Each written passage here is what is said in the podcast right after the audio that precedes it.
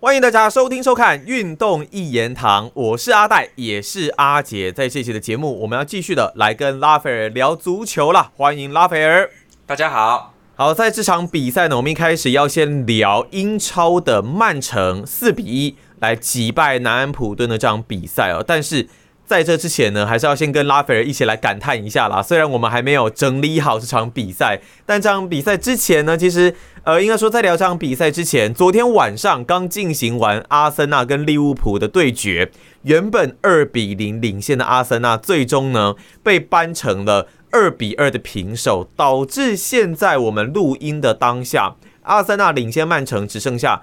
也不能说只剩下了，但是就是六分的一个差距。四月底两队的交手，如果如果阿森纳输球，哦，好像这就这个球季到目前为止剩下八场，感觉还有得打。拉斐尔，我觉得其实不会了，因为因为现在是差，对，现在是差六分嘛，对不对？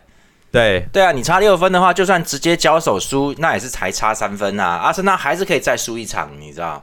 所以其实是没差的，扣打这么多，对啊，扣打就是因为他之前平手的时候，曼城没有趁机追到分呐。所以如果哦，如果是差个五分左右的话，当如果当时就差五分的话，现在已经只差就已经只差四分哦，四分就就只差一点点了。那现在没有没有差啊，就是你差了六分，阿森纳我觉得还是很稳的，因为因为他们就没有要出包的样子，而且只有对到强队才会掉分的情况，其实算是蛮稳定的啦。那他们应该也没什么太太强强度太高的比赛了。对，但是我朋友就很紧张了，他是标准的枪迷哦，然后超级紧张，他就说：哇，接下来接下来曼啊，接下来这个阿森纳一定要好好加油啊，绝对不能被曼城给追上。通常这种死忠球迷，当然剩下八场比赛，其实越接近是会越胆战心惊的啦。不过呢，接下来我们就要好好关心一下曼城了，四比一。来击败南安普顿这场比赛，曼城摆出的阵型呢是三二四一的一个阵型哦。那南安普顿这边是四三三，不过最后没有什么太大悬念了。哈兰德一个人也是独进两球哦，最终曼城四比一来获胜。拉斐尔怎么来看这场曼城对南安普顿比赛？对，因因为南安普顿是降级球队，所以其实本来是没什么好说的啦哈。那那个我是要跟大家讲一下，就是像最近曼城，很多人可能已经发现了，曼城有在改变阵势，而且。我觉得效果还不错，效果其实是蛮收缩的哎。对他现在都打算三个后卫了哈，那主要是阿坎吉、鲁本迪亚斯跟阿 K。好，那这个他石洞石还是会在场上，可是他我们看到的这个图里面呢，跟实际上的状况，石洞石常常会往前跑到后腰的位置去，好，他会往前压，他就跟罗德里打成双后腰了，打成两只后腰，后面就五只，他就像现在就是这样子，然后。前场他会一口气摆上四个人哦。以对南安普顿这一场来说的话，是德布洛因跟金多安，右边是马赫雷斯，左边是 Grealish 嘛，就蛮明显的哈。你在前场挤了四个人的话，完全把这个边路推开来的话，Grealish 好像也有发挥了哈，然后控制力也加强了。德布罗因在前场其实算，我觉得算比较自由的，他一下可以到右边路，一下可以到左边路。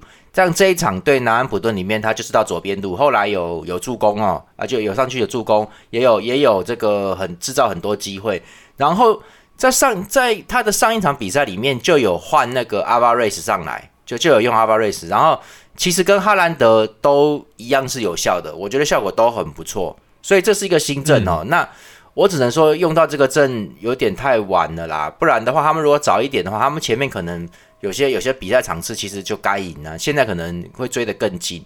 那这个阵型我觉得是蛮不错的，就是就是把后卫当做是这个后腰在使用，好，他就直接让他进入后腰。这个这个东西我觉得是 OK 的啦，往前面送球的整个这个感觉也蛮好的。罗德里也得到支援了，所以曼城现在这个阵型我觉得是蛮适合的，而且哈兰德实际上也有拿到拿到机会，好两个进球嘛。啊，我觉得对啊，我觉得状况是蛮好的啦。整体来说，就其实这场比赛里面，你就看曼城的新阵型，其实是也这个这也不能算新阵型，他已经试用一段时间了。我觉得如果他从赛季一开始就能这样操作的话，那就真的太好了。因为因为因为现在他这个东西用的有点太晚了，今年要追可能是比较难的啦。我觉得，但是大家可以仔细看，我觉得曼城最后这八场应该还是会有不错的发挥。哎，可是像以以这种阵型而言呢，在后腰跟在后卫的一个界限上面，可能会来的比较模糊一些些。就拉斐尔，你对于足球比赛上面的一个专业度还有认知啊，后腰的这个位置是不是难度上要打后腰，难度是不是比后卫还要再来的更大？呃，对，实际上后腰必须要去 cover 整个后场哦。那因为因为他就是要回追嘛，因为后卫其实不太能动，后卫后卫有越位线的事情要干啊，他就是他们必须要排一直线啊，要要做好这个最最后的回追，所以他其实没有什么太多的空间。那也就是说，你今天要要避免整个防线受到侵扰的话，其实就很需要后腰在。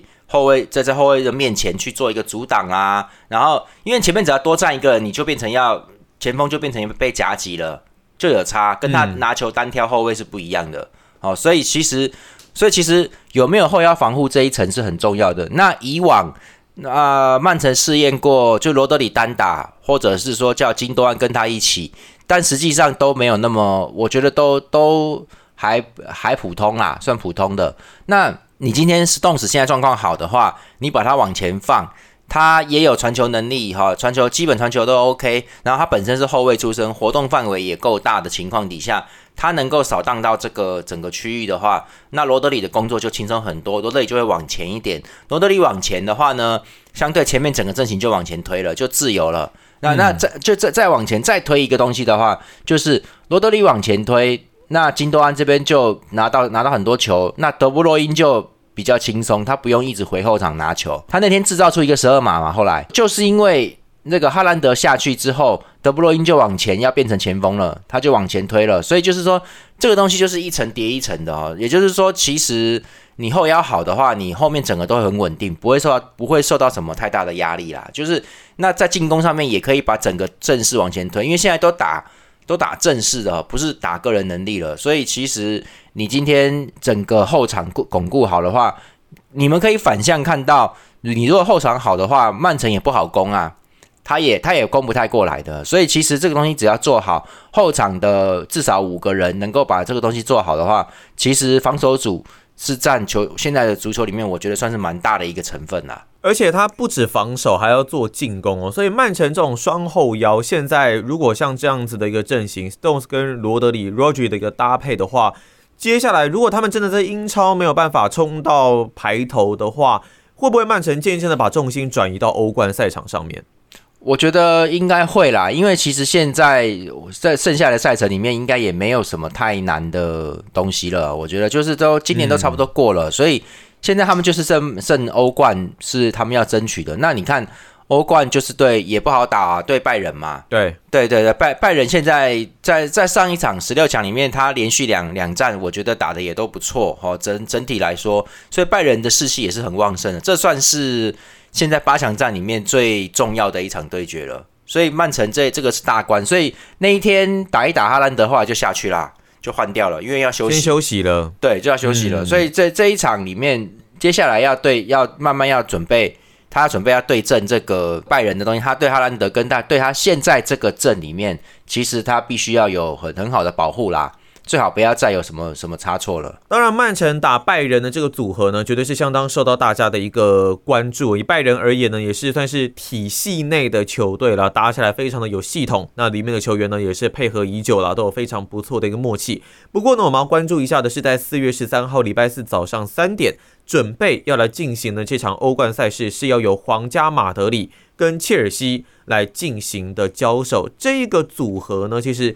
应该算蛮有意思的。以现在世界上各个国家所开出来一个赌盘状况来看呢，当然还是比较看好皇马这一边啦，毕竟是去年的冠军队哦。那以目前的胜率而言呢，蛮大的概率，很多人推估啊，皇马的胜率大概有到五成七以上，基本上是过半的一个状况哦。那以这个对战组合来说，或者是可能就比较下风的切尔西最近的一个境况而言。拉斐尔觉得这个对战组合会有悬念吗？不会，我觉得应该不会有太大的什么问题，因为现在就是切尔西刚刚换教练，他们把那个 Porter 炒掉了，然后换回兰帕德当代理教练。哦，那兰帕德的欧战经验不够，哦，兰帕德其实没有什么欧战经验的，他算很他算很之前的教练呐，算是很年轻的，所以你今天对上这个安切洛蒂的话，就会吃这个亏，而且切尔西本身其实。最近最近有变好，他们最近有变好，但是实力上来说，感觉还是比较普通一点的。就是自从坎特跟 Kovacic 回到正中之后，切尔西的中场的防壁有变强啊。好，那整个整个状态有好，可是实际上你你要打出一个能够能够在比赛里面有一个压制力的东西来说的话，其实还是有差的，还是差蛮多的。所以就是跟皇马来说的话，我觉得也不能说完全没有胜算，但是皇马胜的胜率确实是比较比较稳定的啦，因为整整整体的发挥啊，跟他们在十六强里面打出来的东西，哈，你去看这个这个其实都比较。都比切尔西来的稳啊，所以其实切尔西应该没什么悬念，我觉得。可是应该不会变成一个大比分呐，应该不会变成说被屠杀，不至于。因为切尔西的防守最近不错，对他们的防守最近蛮还不错的，所以我觉得应该兰帕德应该也是先巩固防守，然后把进再去做进攻吧。所以这场应该都会开低的比分呐，比分应该会比较低一点，我觉得。也的确，切尔西最近这一次在英超的交手，面对利物浦零比零，也是跟对手打到一球都没有办法打进去的一个状态。他的防守体系纯粹会不会真的纯粹是因为像康特跟 Kovacic 回来的一个关系啊？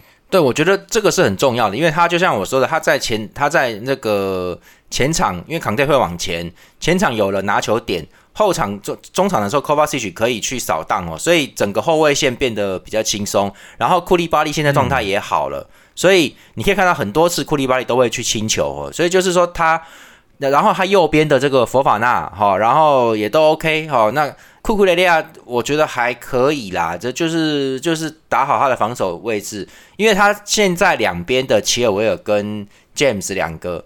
都都还目前都算中等，都都算中规中矩的。然后也就是说呢，他的三中卫就是乖乖站好，那维持这个防守密度，所以不容易打破。那一场切尔西打利物浦，我觉得是蛮精彩的，虽然是零比零哈，但是实际上，嗯，算是我觉得，我希望以后的足球都是这样踢啦。我希望，因为因为想呈现出来是什么样的一个特色？就是有在对攻，就一直在互攻哈，然后互相打对方的这个边路的弱点哦，互相攻。因因为我其实之前一直没有讲说，我觉得最近的足球其实是真的很无聊的，我其实都都有点不想看，我也不想写文章了，我其实觉得很烦了。那就是大家，你不是说都在传控吗？对啊，就是一直传在后场传。那你是要我写沙小？你叫写沙小，打的 打的很激烈，打的什么很激烈啊？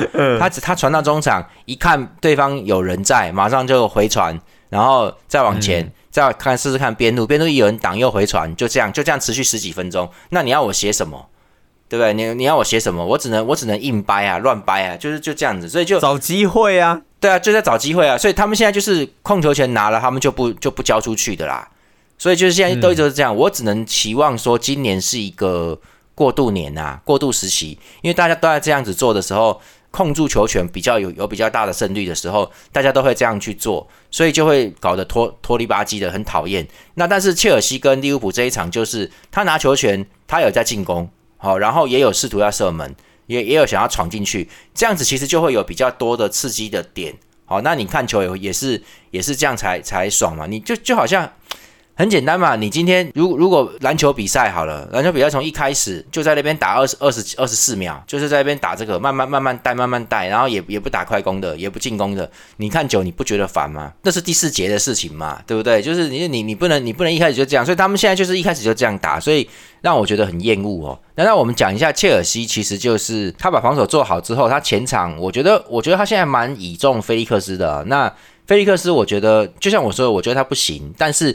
至少他对切尔西来说是一个是一个崭新的一个东西啦。我之所以觉得切尔西对皇马会会不利的，也是因为兰帕德他现在来执教这个切尔西，等于算是半支新队伍，跟他之前被炒掉的时候已经是不一样了，已经是完全不同了哈。然后菲利克斯也是比较特别的球员，还有那个穆德瑞克也是比较特别的。对于兰帕德来说呢，他当时在上任他就没有用好哈维特斯。那现在再回来已经变成这样子的话，他能不能带好呢？那目前来看，第一场是零比一兵败狼队了，输了。他第一场英超联赛是输掉了啊，所以那这种情况底下，我觉得兰帕德缺乏这些经验，你要给他一点时间。那我们也同时可以看到，切尔西其实是在乱搞啦，这老板很很糟，看得出来不会好的，看得出来这球队这样子下去不好啦。哈，就就是说。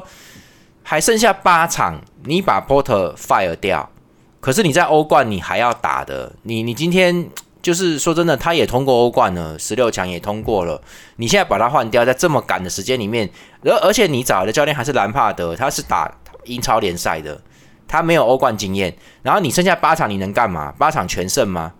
对不对？你就是你这没有意义的啦，你你要么就是今年年度带完请他走，然后你就换更好的新教练来，对不对？你就整个换掉。对啊，你现在给这个八场，你让兰帕德也其实很尴尬。他到底他这个代理主教练呢，到底是要怎么怎么去在在这么短的时间里面去把这个球队带出一个？哎，你要跟皇马打，哎，对不对？然后你在你在联赛排名是不是第十位左右？你你你你也回不来了。你去你确定切尔西基本上是确定明年没有欧战，呃，就没有欧冠，没有欧冠打了。那欧霸我觉得看起来是别想了，所以。这个东西，你你这样搞，你这种搞法，当初我就说了嘛，你买这么多人也不一定有用，还不如把原来的东西做好就好了，对不对？你现在现结果现在只有后卫线有发挥啦，后卫线库利巴利、佛法纳不错，哦，那你你中中前场没有办法做出来你该要的东西的时候，你现在慢慢慢慢慢，你就失去了你的原来的图赫尔的那个那个特色也没了，哦，所以不是说看着人家 Porter 在布莱顿带的好。把他弄过来就可以。当时我就讲过了，他当时换教练我就说过，不是说你今天在那边带的好，你小球队跟大球队不一样。就果然他来这边他就是不行嘛，他就是没办法没办法带好做好很多东西。所以其实就而且对这些球员他也不是那么熟悉，所以就而反而反而布莱顿没差，啊，布莱顿的模式已经出来，他就那样打他没差，啊，所以他就今天你换 Porter，Porter 也是我我我我坦白说就是不是说我我我有资格去。奉劝各位教练或什么，你今天我就就这样讲，豪门不好待啦，豪门不好待啊，不是说你今天对你今天带一个中下游球队带的很好，然后豪门找你就说哦耶你就去，我跟你讲你会死的很难看，然后然后你今天 fire 掉你也没工作啊，你要另外再找啊，再重新找啊，对，所以本赛季英超已经开除了十三个教练了，已经十三个还是十二个，就是都打不好就换嘛，这节奏很快耶，这也代表说有没有可能也是显示说。现在这些豪门球队，可能老板耐心是越来越来越少啊。对于这一些的总教练而言，没有，我觉得，我觉得你换教练十三个是有点多了。但是像切尔西这样子的这种弄法，其实坦白说是不好的啊。你在赛季初你就把图赫尔炒掉，哦，而图赫尔带的好好的，没什么太大问题，要跟你发生争执就就走人。然后你还没弄完，你又你又再把波特再再弄走。今天你我觉得做事有始有终了，你就把赛季让他带完，只剩下八场了，你也确定没有明年没有欧战打了，你想怎么样？对不对？就就你你现在换兰帕德，那你明年要让兰帕德，除非你今天，除非今天是说要明年让兰帕德带一整年，除非是这样，不然各位切尔西其实其实大家球迷都知道，切尔西是会有会有蛮剧烈的换帅历史哦，他就是一直换一直换，他就是一直换教练，其实是不好的，这个长期下来，我觉得。不会是什么好事啦，好啊！球员球员买了这么多好球员，结果没有欧冠看，其实对我们球迷来说也是蛮可惜的。不然他球员其实素质都不错的啦。因为我觉得总教练其实牵涉到的是一支对一支球队的整合能力哦。那现在比方说像 Porter 已经好不容易整理出一个自己该有的一个队形，那结果又换成兰帕德，那。这是不是适合他的队形？其实也也不一定啦。但是说到切尔西现在这样子的一个阵容啊，我想把焦点缩小到呃康泰这位球员身上。以他现在回归，拉菲尔觉得他接下来的状态，大概这种可能维持巅峰八成左右的一个水准，还会持续多久？我觉得应该还会一阵子，因为康泰蛮稳的啦。但是我觉得。看他那天对利物浦那一场比赛，我觉得也蛮明显的，有就是之前的八成到七成差不多，所以就是这种感觉。所以，所以到底还能有多？他本身实力还能有多少？还是他还是他刚刚伤好，他有一点保留，我们也不能确定，要继续看下去。因为我觉得康泰是不错的，他只要在在场上的话，我觉得中中前，因为他现在会往前压。所以就是只要他在场上中前场，我觉得还是蛮稳的。就是他有他就是稳稳的啊，他是一个很稳的球员。所以在场他在场上是蛮重要的一件事情。所以切尔西就像我说的，你换这些人来，你没有到头来你没有扛退还是不行啊。就算是一个防守的中枢，然后他也能为前场做蛮多的拱书。那还是说切尔西最主要的问题是不是是在因为菲利克斯也是租借来的嘛？那这样子的话，是不是就会变成说他们的攻击线？在接下来会变得比较薄弱一点点。我觉得菲利克斯不晓得接下来会怎么样哈，因为马竞现在想换，他想换教练，那所以菲利克斯今年没有打好，所以被出租了。那他现在在切尔西，我觉得也还 OK，也还可以啦。所以切尔西会不会花钱买他，就是一个重点。那反总之，切尔西已经花很多钱了，那还要不要再继续花下去？这个这个一开出来价格，我觉得以他们那种贪婪的那种情况，菲利克斯应该还是会卖的很贵。应该还是会很贵，嗯，那你切尔西要不要买单哈？所以，我我坦白说，就就这个老板，我觉得讲难听点，我觉得他就是个傻逼啊。没关系啊，你傻逼，你有钱你就砸好了啦，你就这样搞了。我觉得，我觉得其实不会好，就就就现在现在球场上有一些乱象，所以为什么我我我们会我会一直在讲曼城啊、利物浦啊，因为他们其实是是比较走在正规道路里面的。比较走在正规道路里面，就是曼城的人就是这长这样啊，他也没有说大量的，人家有钱，人家也没有大量的去换人，他就弄一个哈兰德来啊，那有什么不对的吗？没有啊，对不对？对，他弄来哈兰德，他送走史蒂尔林跟那个跟那个那个谁小耶稣。对他把小耶稣送走，他他很正常啊，两个换一个啊，人人家人家没有乱来啊，所以他就是并没有太去改变很多东西。然后利物浦的话，阵容也都在。利物浦的问题在于克洛普不去买中场，他其实从前年开始他就应该补中场。如果前年补一个，去年补一个，他现在中场已经在又有两个人，他其实今年是可以争冠的。我觉得他只要只要补好，他可以争冠。他就是不补，那那个艾略特呢，跟琼斯这两个其实是没有。没有办法成为真正的中场主角的，所以还在靠亨德森在在硬撑哈。那但是整体来说，利物浦的东西是攻击，然后整整体的压迫啊，跟这些马上发动进攻这个速度啊，这些其实都很好，所以他们在打的才好看。像像我们讲什么切尔西啊，就是这老板乱花钱买一堆人，然后也没什么，我不能我不能说没有发挥用处，但是这个用处跟你花的钱的等有没有等值嘞？没有嘛，很明很明显没有嘛，你砸那么多钱，很明显是没发挥的。然后曼联，哈，曼联就不用再讲了，对不对？就是这个样，就这个德性。那个安东尼到现在还有，这是一亿欧，这是一亿欧元的价格，诶，对不对？就是就是在干什么？然后然后然后就就靠拉师傅啊，就就这样子啊。为什么我会那么厌恶？就是说，因为这都是一些不正常的球队，哦，然后媒体就是会像媒体对对曼联就是一种现在就是一种吹捧。说滕哈格多厉害多厉害，你们等着看呐！曼联大概就第三第四了，而且而且这还是因为其他队伍没有打出来，要弹掉的啦，而且坦掉的。我觉得就是会会不会第三第四已经符合曼联的本季的一个要求？对啊，那你花这么多钱，你要只要第三第四，我也没有话讲了。对不对？我也没有话说。对对，就是就是，你看嘛，现在现在又又开始在重新讲说马怪尔防守很好。我本来就说了，马怪尔其实是很 OK 的，他他是状态不好，但他那个身材那个判断，他只要判断正确的话，他在后场是很稳定的。那你们用马丁内斯还可以啦，这这是唯一可以的。马拉西亚来这边也是腰上不上的，对不对？你前场你弄这些人，你你你真的有很厉害吗？没有一比零一比零的，所以其实曼联打的足球，我觉得现在也是不好看，然后花钱啊，接下来还会再继续花啦，听说还会再继续花哦。那你补哪一个位置吗？他们说好像有也想抢贝林汉还是什么的，我不知道贝林汉。OK，对我不知道，就是看看他们想要怎么个弄法哦。对，曼但我就看到大家就讲了嘛，只要你一看到卡塞米罗没有上场，你就知道曼联基基本上很难赢的啦。所以卡塞米罗这也这个有一个数据已经出来了，就是卡塞米罗是影响。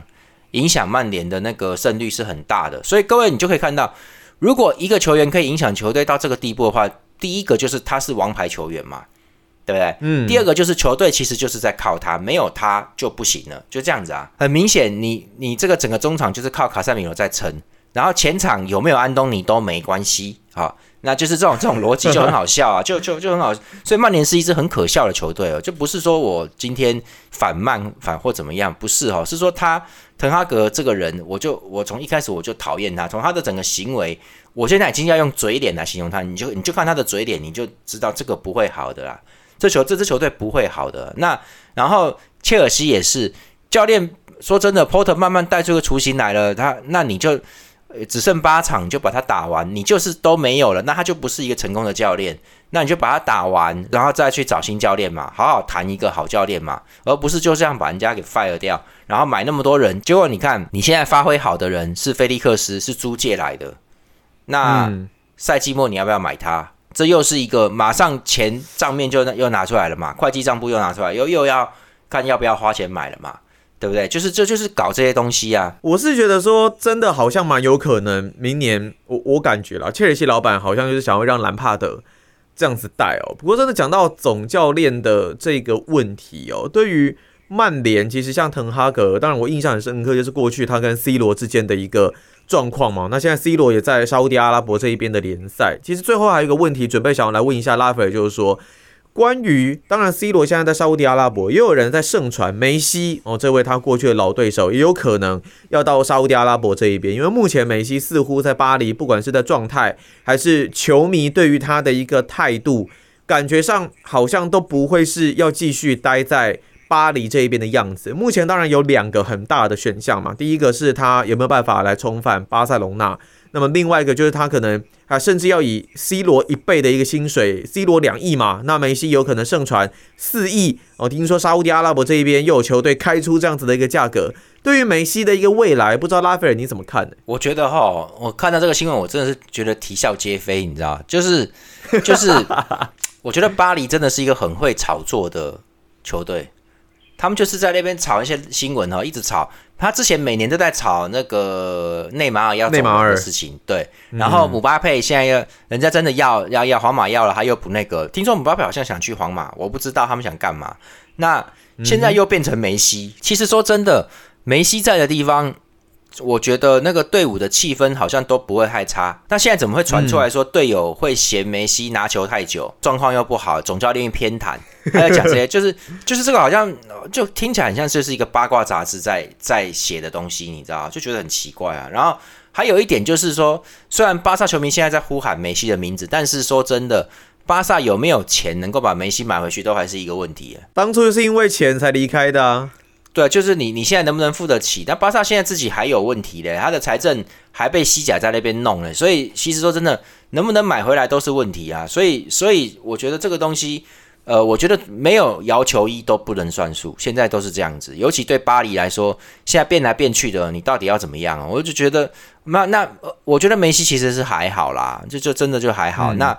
那那一天十六强里面，欧冠里面，梅西是都没有发挥。可是说真的，我觉得你今天既然要用他，你就最好要有心理准备。他都三十五了，你要有心理准备啊！你你你不你不可能说他每一场都，而且而且你对着拜仁，你是整个都打不好，不是说梅西打不好，你是中后场都被他压，你也没办法。所以就是说，这个要把责任都推给梅西，就有点太那个了。所以你现在可那。本来把责任都只推给梅西就太那个，然后你现在又又在说他是不是要走人哦？然后球迷嘘他，这个又有点又有点太过了啦。我觉得，就他合约是签了，但是但是梅西还是可以留下来的哦。那他那说真的，巴萨我我个人觉得应该买不起啊。我个人觉得应该是，而且你现在再回去跟当年又已经都不一样了。你你还要花时间再融入吗？再重重新再来一次吗？对不对？这就就是你你也三十五了，所以。会不会回锅这件事？我觉得回锅几率不大啦，不大。既然都分分了，应该回锅几率不会太大。那会不会去沙特阿拉伯？我我觉得不是现在啦，因为讲真的，你想想看，他不到半年前才拿世界杯冠军的人呢。对啊，对啊，那怎么会现在就跑去沙特阿拉伯掏金呢？对不对？就所以就照理说，应该也没那么快。我觉得在巴黎这样弄，应该至少还要一年吧，不然的话。